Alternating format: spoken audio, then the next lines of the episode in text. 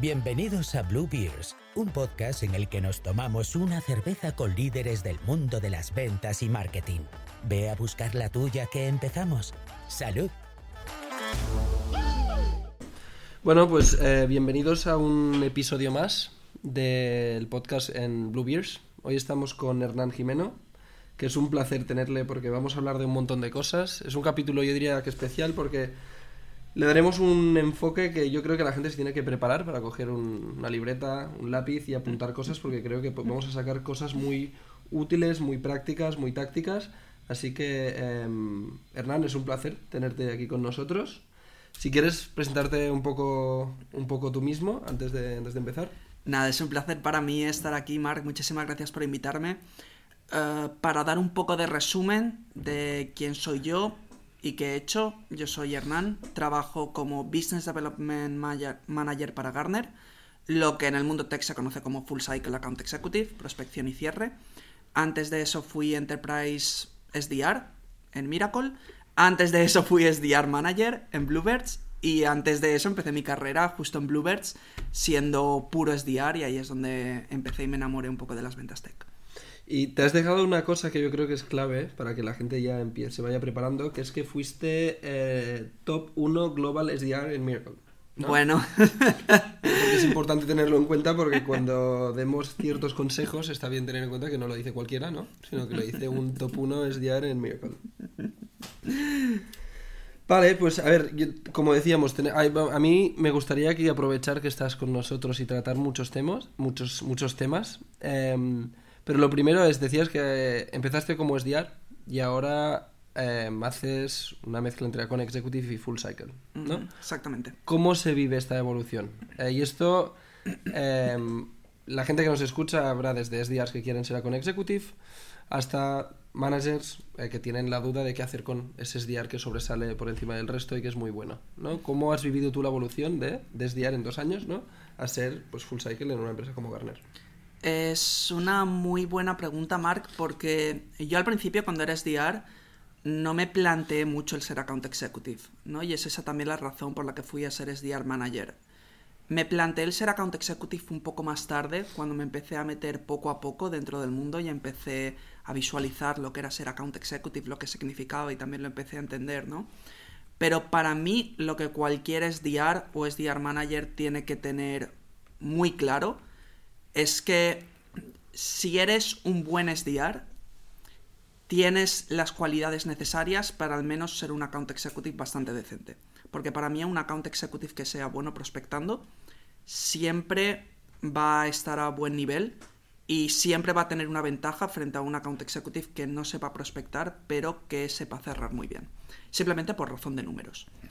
Entonces, para mí un account executive es un SDR que sabe hacer- buena discovery y que ha aprendido un poco quizá los secretos o algunas técnicas que los account executives pueden tener, pero ya tiene la base. Por eso a los SDRs les recomiendo que, y quizá lo podemos hablar un poco más extendido durante la charla, pero que aprendan sobre los account executives en las partes que aún le faltan, y los SDR managers que fomenten a los SDRs que aprendan de los account executives, que hagan sus propias discovery, que se aventuren, pero que nunca dejen atrás una parte que les va a servir muchísimo, que es la propia prospección. En tu caso, no podrías hacer el trabajo que haces seguramente si no tuvieses experiencia prospectando, ¿no? Porque en tu caso tú además no eres con executive puro, sino que haces full cycle. Definitivamente. E incluso te voy un poco más allá, Mark. Incluso aunque los account executives tradicionales sabemos que su prioridad no es prospectar, para mí siempre tienen que tener, aunque sea un pequeño porcentaje de oportunidades que son sourcing by themselves, porque al fin y al cabo mm, para mí solo tiene ventajas. A pesar de que incluso no sea tu rol principal o no tengas que estar haciéndolo todo un rato, siempre vas a tener más ventajas al poder saber hacerlo y el poder meterte ahí que no dejando que todas tus oportunidades vengan de canales externos debido a que tienes menos control. Pero a mí lo que me supone, un, lo que creo que es un reto, y creo que es lo que genera el debate a la hora de qué hago. Tengo un modelo desdiaria con Executive o Full Cycle, es, eh, bueno, pones en manos del vendedor, en este caso tú, ¿no? Como, em, como Business Development Manager, el decidir cuándo prospecto y cuándo cierro. En tu caso, hablábamos antes, ¿no? Tienes un, un pipeline muy definido, que es un, me has dicho un total de 150 empresas. Sí. Pero ¿cómo te organizas? ¿El día o la semana o el mes a la hora de decidir cuándo toca meterte en Sales Navigator y buscar nuevas empresas? ¿O cuándo toca pues meterte en tu CRM y ver de las que tienes abiertas cuáles cierras? Es, es el aspecto clave quizá es de hecho el secreto del triunfo ¿no? de, de mi rol, eh, lo que llamamos el time management. Ser full cycle es un trabajo bastante duro en cuanto al calendario y en cuanto al tiempo, es un trabajo también bastante difícil. Y el poder organizarse el tiempo es posiblemente lo que da el éxito al rol. Hay diferentes formas de hacerlo, cada account executive tiene sus estrategias. Para mí, el... siempre intento mínimo media hora, una hora al día. Intento una hora, pero a veces no es posible. Pero aunque sean 15 minutos, 20 minutos, siempre hacer un poco cada día. Y esto va a depender también de cómo vaya a ser tu empresa y cómo es tu rol. Yo os explico mi situación personal. Nosotros en mi empresa tenemos un buen branding, con lo cual para mí conseguir oportunidades, conseguir reuniones no es muy difícil, pero sí que es muy difícil para mí el encontrar las empresas dentro del Sales Navigator y el poder encontrar a qué empresas tengo que ir, ¿no? Por lo tanto, siempre, yo tengo un framework que es, si no estoy mandando mensajes, si no estoy hablando con cliente y no estoy preparando reuniones, entonces estoy prospecting y estoy buscando otras oportunidades y mínimo suele ser media hora, Al día. una hora al día, pero si tengo más hago más. Es decir, para mí sé que lo más difícil es buscar oportunidades, siempre estoy, cuando no estoy haciendo otras cosas, siempre estoy buscando nuevas oportunidades dentro de Sales Navigator o dentro de, algunos softwares que uso. ¿Por qué? Por una razón muy simple. Porque si no lo hago cada día, eh, va a llegar un momento cuando todo va bien. Es muy fácil el poder, ok, lo hago una vez a la semana, lo hago quizá eh, dos veces a la semana y todo va perfecto, encuentro todo en un segundo y todo va genial. Pero cuando las cosas van mal, eh, si, si lo haces mal y la lías, ¿no? Eh, luego todo vuelve para atrás y en un rol donde es tan compacto, que es prospección, eh, conversación, cierre, prospección, conversación, cierre. Cuando la prospección falla, puedes estar a lo mejor dos semanas con el pipeline dañado porque simplemente no has tenido una consistencia adecuada. Entonces no tienes unos días fijados en tu calendario de, de hago de lunes a miércoles prospecto y después cierro. No, no lo tienes estandarizado, ¿no? En tu... ¿Lo haces? No, sé que hay gente que lo hace así, pero para mí me resulta más cómodo y más fácil el bloquear cada día cierto tiempo donde sé que voy a estar prospectando sí a sí e intento no poner reuniones, por ejemplo, de 9 a 10 o de 9 a 11 y poner todas las reuniones a partir de las 11 porque sé que esas horas son tan importantes como las de hablar con prospectos. Para mí el generar pipeline es tan importante como cerrarlo. Y como, como decíamos al principio de este, de este episodio, yo quiero que la gente salga de aquí con, con consejos que puedan, que puedan aplicar inmediatamente. Eh, no sé, si- no, igual en Garner no tienes tanto este problema por lo que decías, no es una empresa que todo el mundo conoce y generar conversaciones seguramente no será tu principal reto, pero sí es el de la mayoría de cualquier SDR. No, no es cerrar reuniones, Fue el mío también en el es que te contesten, sí, y lo sé porque en Bloovers, y no sé si en otras, en otras experiencias, lo difícil es que te cojan el teléfono, que te contesten y que te den esos 20-30 segundos.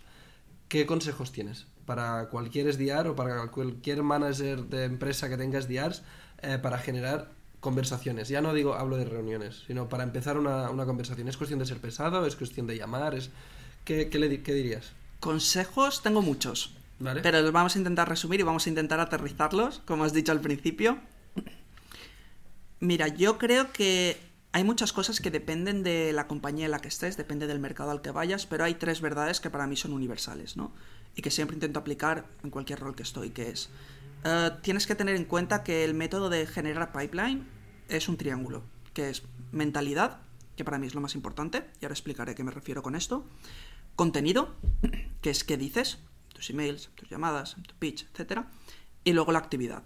Entonces los tres son muy importantes, pero para mí la mentalidad es el que gobierna sobre todos, porque es el que depende cómo va a ser tu contenido y cuál va a ser tu actividad. En mentalidad, dentro de lo que es mentalidad, hay muchísimos campos y muchísimas cosas que podemos referir como mentalidad, pero para aterrizarlo más a la práctica vamos a ponernos en que tú, cuando prospectas a una empresa, tienes que pensar cómo es la otra persona, cómo le gusta que le contacte y cómo le gustan que le hablen. Entonces veo mucho, para mí lo que siempre ha funcionado es la personalización a escala. Y para mí siempre ha sido fácil personalizar porque mucha gente cree que personalizar, y ves en muchos podcasts, en muchos webinars, en muchas webs, que no tienes que ir a ver qué ha escrito últimamente en LinkedIn y ver cuándo es su aniversario o qué le gusta, eso está muy bien. Pero personalizar puede ser tan simple como ir a ti, Mark, el CMO de Bluebirds, y decirte, Mark, mm, sé que estás eh, teniendo problemas a la hora de poder llegar a hacer marketing a nuevas empresas fuera de tu target market porque quieres expandir ahora que ya estáis post series A. Eso es personalización también, porque sé cómo piensas, sé cuáles son tus problemas y sé a qué te estás enfrentando, ¿no? Por lo tanto, yo recomiendo ir incluso más allá. Utiliza el lenguaje de tus prospects. Si te están ves que todos tus prospects te contestan el email en minúsculas, sé un poco valiente y contéstale, escríbeles en minúsculas, escríbele en título en minúsculas. Si ves que tus prospects no suelen tener tiempo, respétales y haz el mayor, la mayor cantidad de mensaje en el menor tiempo posible.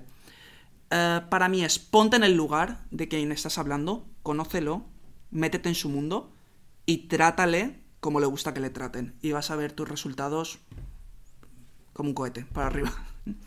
Pero, claro, es difícil cuando sobre todo según qué perfil, ¿no? Recibe miles de mails y miles de mensajes de LinkedIn al día. Yo siempre digo que muchas veces el reto, si alguien quiere contactar conmigo, por ejemplo, em, no es hacer un muy buen, una muy buena propuesta de valor, sino el reto es que realmente lea más de cinco o seis palabras. Sí.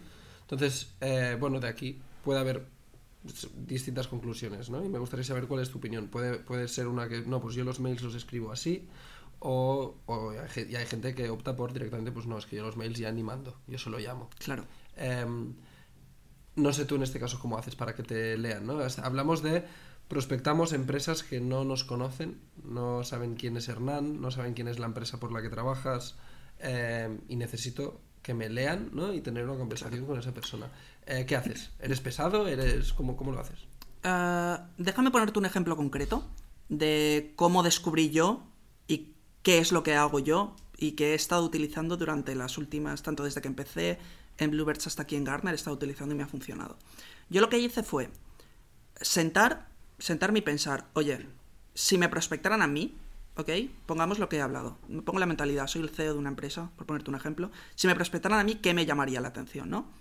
Entonces me puse a pensar, ¿qué es lo que está haciendo todo el resto de personas que le venden a estas personas? Yo voy a hacer todo lo contrario, para llamar la atención.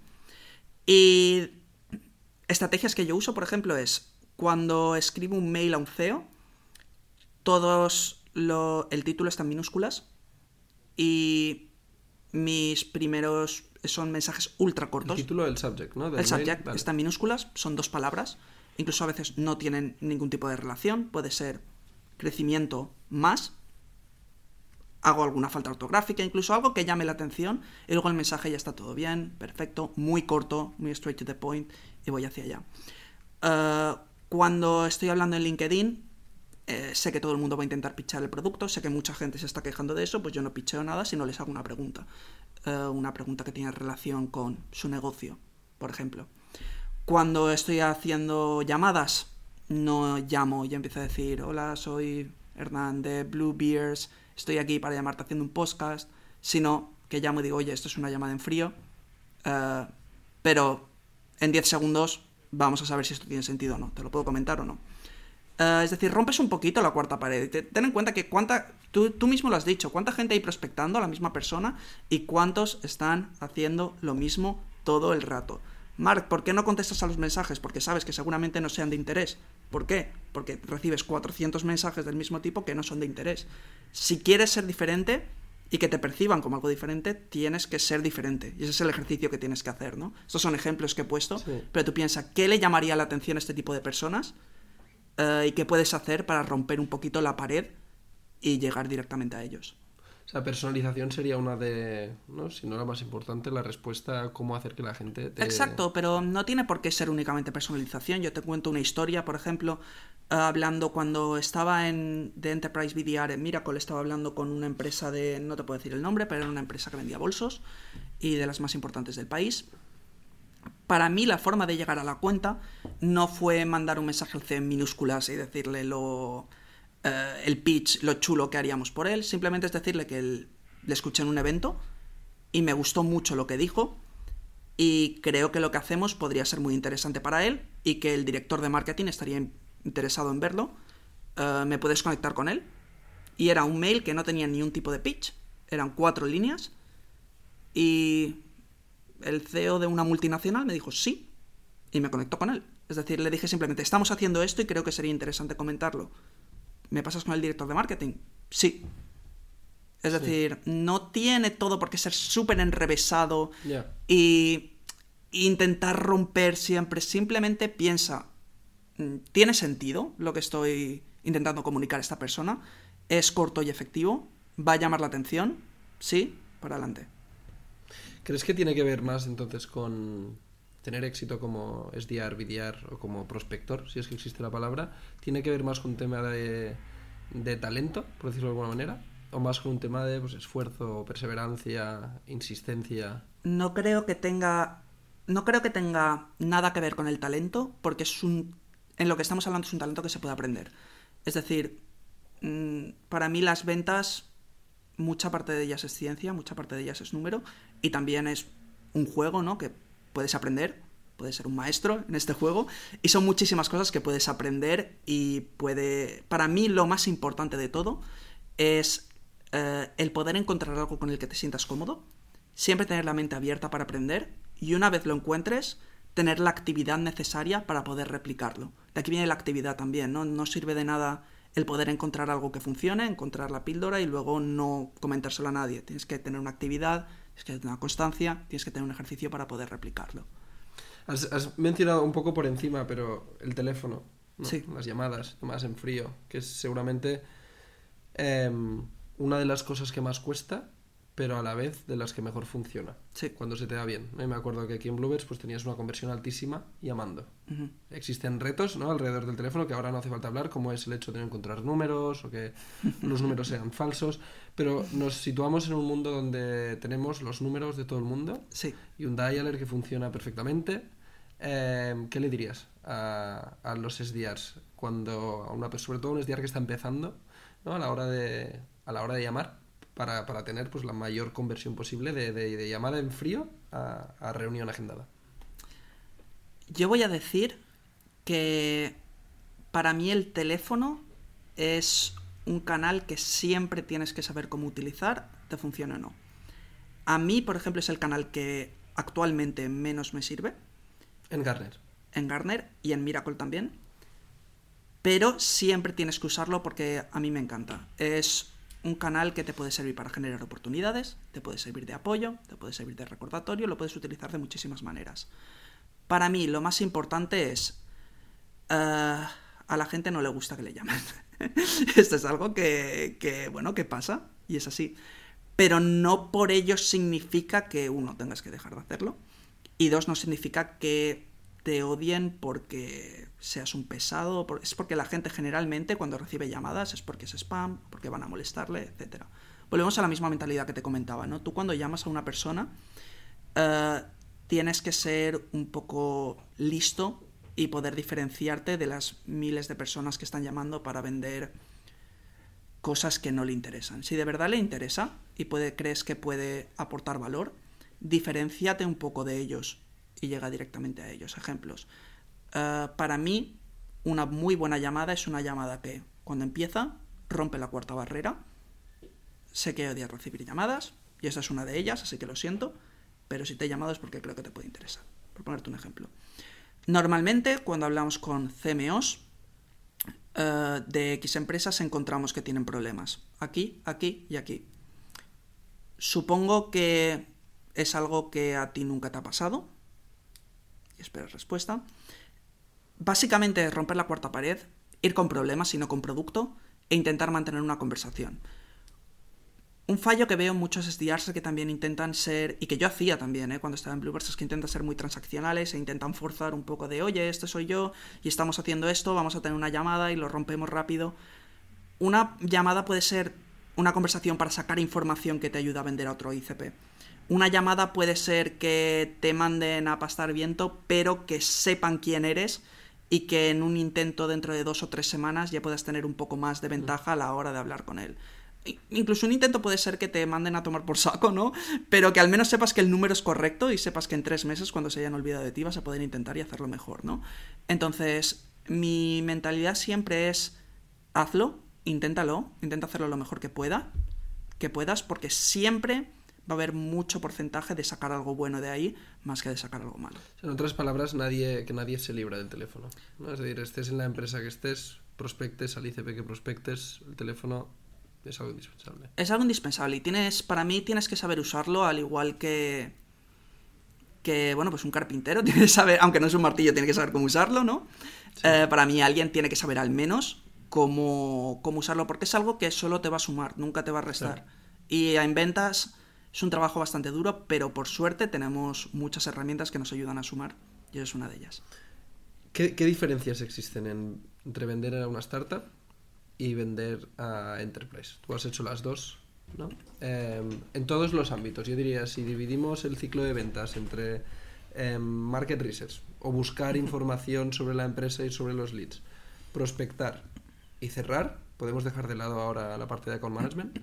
Em, ¿Qué diferencias ves? Muchas.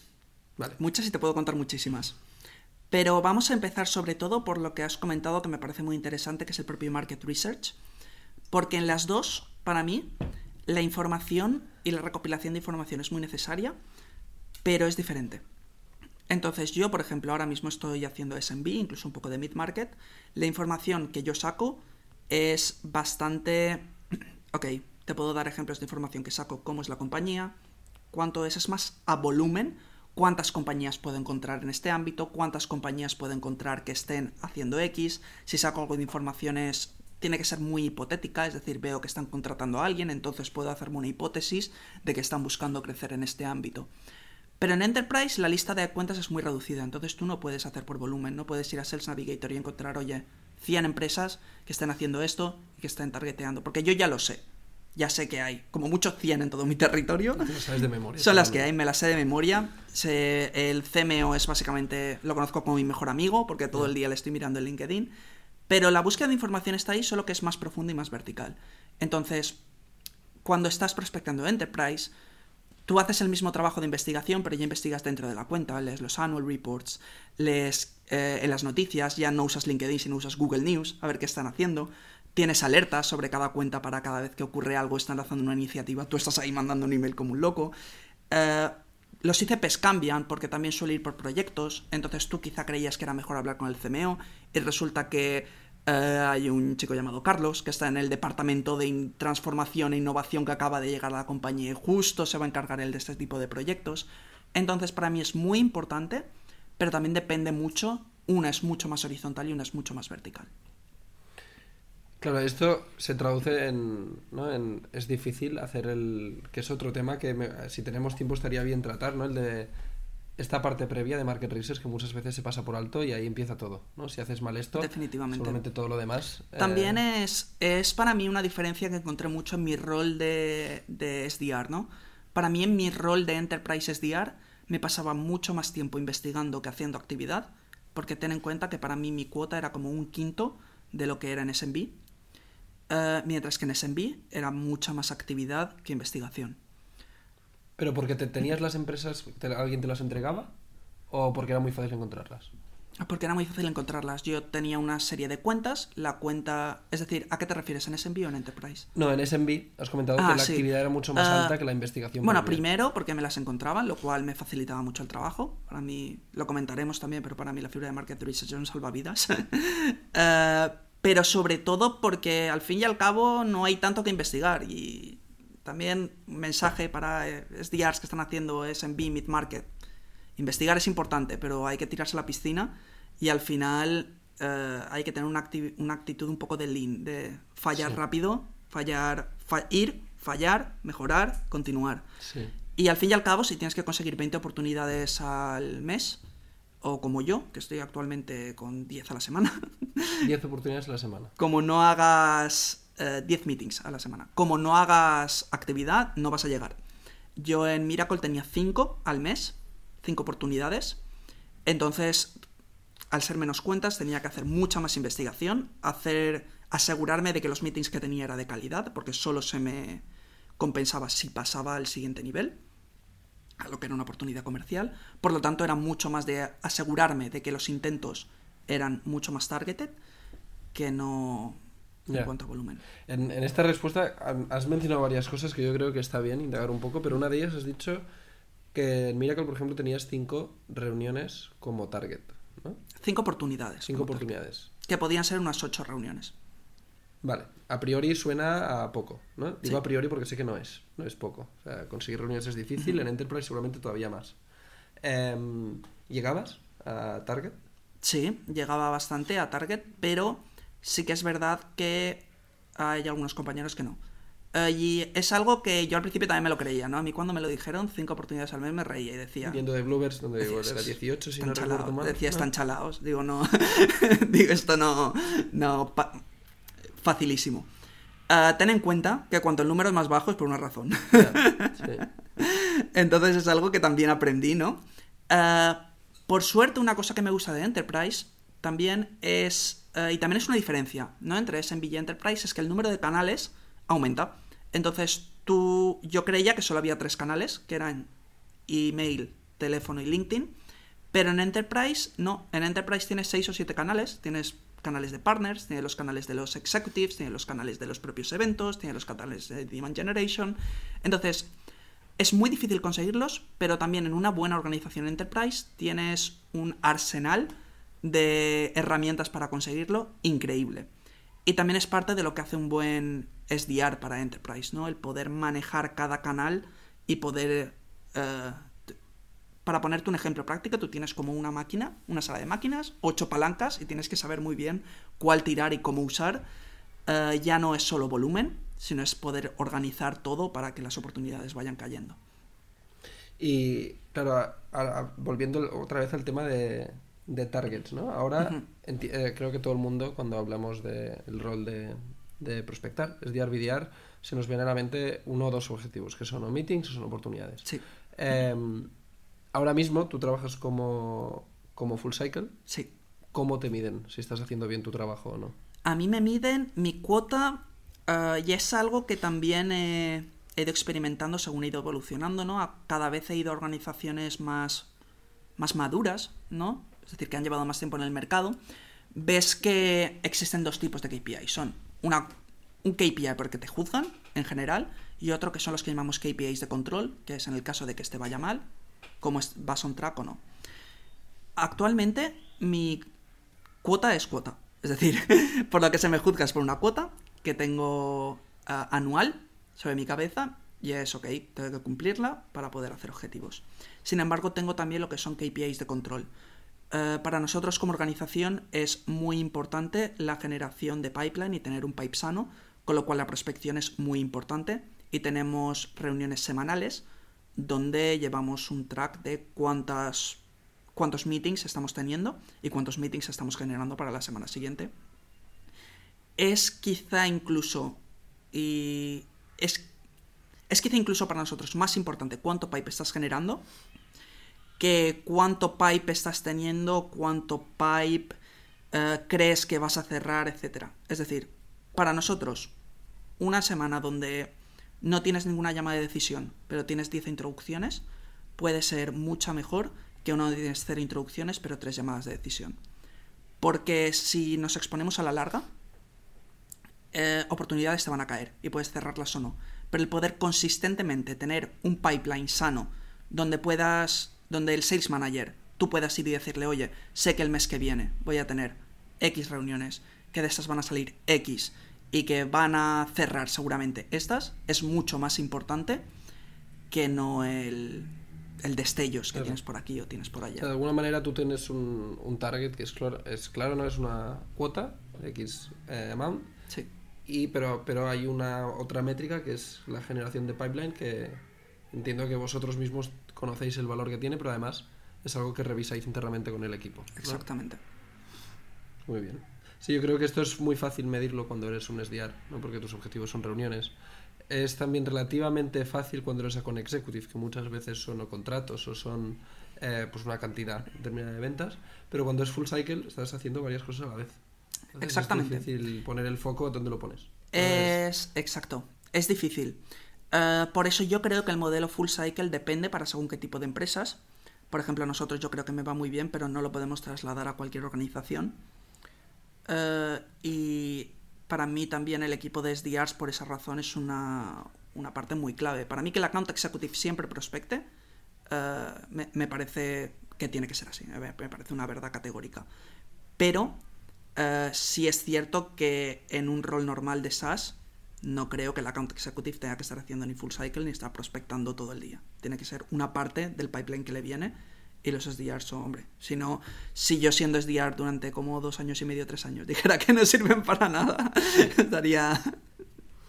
Em, como, como estamos llegando casi al final de- del capítulo, yo te quería preguntar, em, es una pregunta muy genérica, pero que la Sí. podemos convertir en algo muy, eh, muy concreto. Digamos que es eh, dirigiéndote a em, SDRs, BDRs, vendedores que empiezan, em, que nos estarán escuchando, ¿qué consejos les darías? Desde cosas como pueden ser muy prácticas a la hora de, pues yo llamo de esta forma o de esta otra, a más consejos como pueden ser, por ejemplo, la mentalidad que tienen que asumir, que algunas cosas ya las hemos mencionado, ¿no?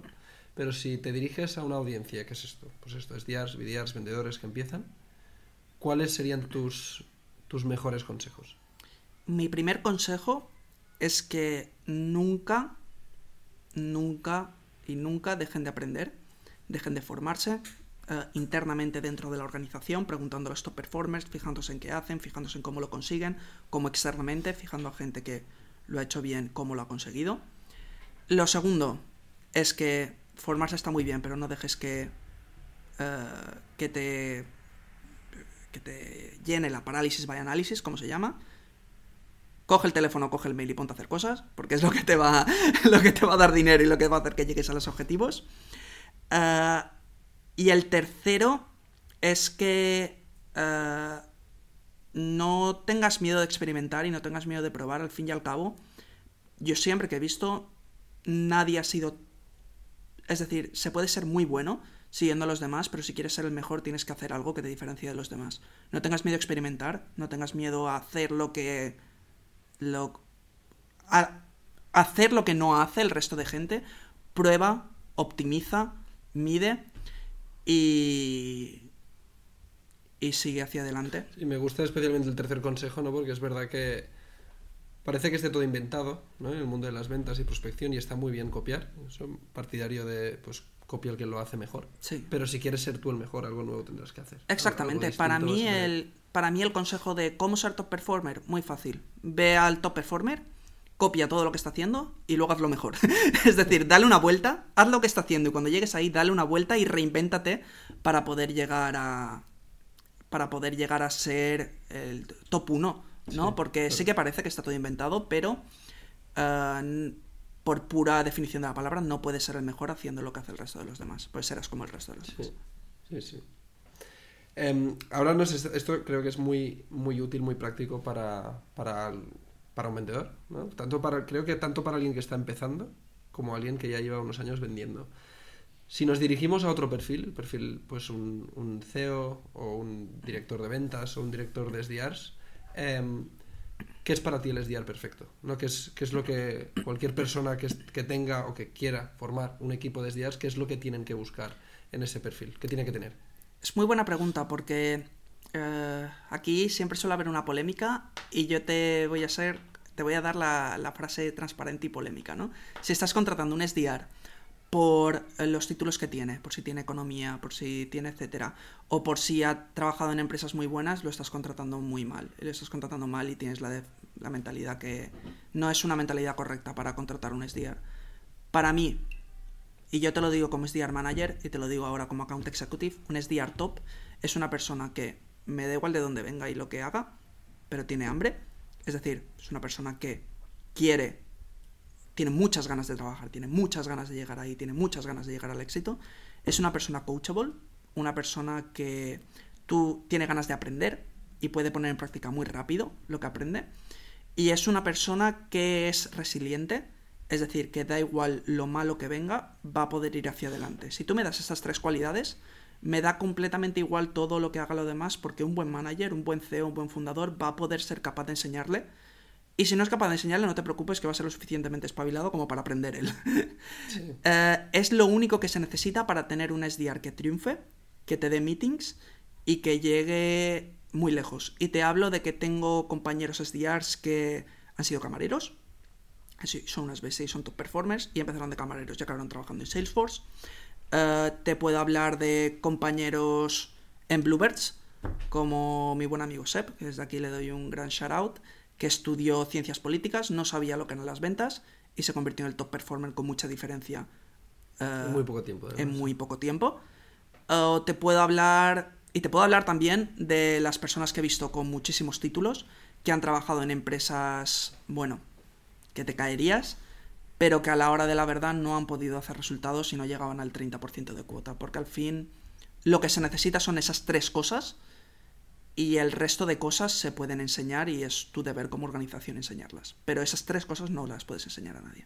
Y haciendo un poco un viaje introspectivo, para decirlo de alguna manera, ¿volverías a empezar tu carrera en ventas como, como SDR? Por supuestísimo. De hecho, uh, porque hay otros caminos, ¿no? Es verdad que es uno de ellos, pero se puede, puede la gente termina en ventas de, de, mil maneras, ¿no? Puedes entrar por marketing, puedes entrar desde soporte, puedes entrar... Y hay gente que igual dice, a ver si me puedo ahorrar ser... No, yo sí, yo sí, te voy a explicar el porqué. Y de hecho, incluso, a lo mejor me habría quedado un poco más en marketing, porque yo antes de entrar en ventas estuve un poquito en marketing, me hubiera quedado incluso un poquito más en marketing, porque eh, yo soy, y lo estaba reflexionando un poco antes de venir, ¿no? Para mí en ventas eh, igual que ventas es una skill que se puede trasladar muy fácilmente a otros roles, eh, para mí también es al revés. Todos los roles que haces se puede trasladar muy fácilmente en ventas. Marketing, todo lo que aprendas de copy te va a hacer un hacha en prospección, en vender y en cerrar. Uh, como SDR, aprendes cosas que te van a ser siempre útiles a la hora de cerrar y aprendes a tener un hábito de prospección que te va a ser muy útil, aprendes muchísima resiliencia que te va a ser muy útil cuando vendas. Hay gente que dentro de mi organización que lleva a lo mejor 10 años vendiendo externamente en otro tipo de empresas y les doy consejos sobre cómo generar pipe porque yo he sido SDR y ellos no, ¿no? Con lo cual, eh, para que lo pongas en perspectiva, Mark, te estoy diciendo 10 años de ventaja frente a, a alguien que no ha sido SDR en cuanto a cómo generar pipeline. Entonces, aprendes tantas cosas buenas que las cosas malas que tiene, que también tiene, y te lo voy a decir, hay cosas que son malas de ser SDR. yo creo que las conoce eh, todo el mundo, o por lo menos los que lo han hecho. Sí. Exactamente. Poniéndolas en perspectiva, merece la pena. Y te digo que si no trabajara como full cycle y trabajara en marketing, en demand gen, o trabajara en producto, aún así todas las cosas buenas que me llevo de haber aprendido de ser SDR, eh, las volvería a repetir. Así que mi último consejo, también que se me acaba de ocurrir para los SDRs del mundo, es... Eh, a pesar de que hay bastantes cosas malas, aprended de lo bueno, reflexionad todas las cosas buenas, intentad aprender todo lo que podáis, porque son muchísimas cosas que de verdad se transfieren a cualquier cosa que hagáis, tanto laboralmente como en la vida. Sí. Por último, eh, terminar con una un libro que recomendarías, o tu libro favorito, llámalo como quieras, eh, de ventas, eh, tu plataforma de ventas favorita, que, hay un montón, y un podcast que recomiendes. Ah, perfecto, empecemos por el libro.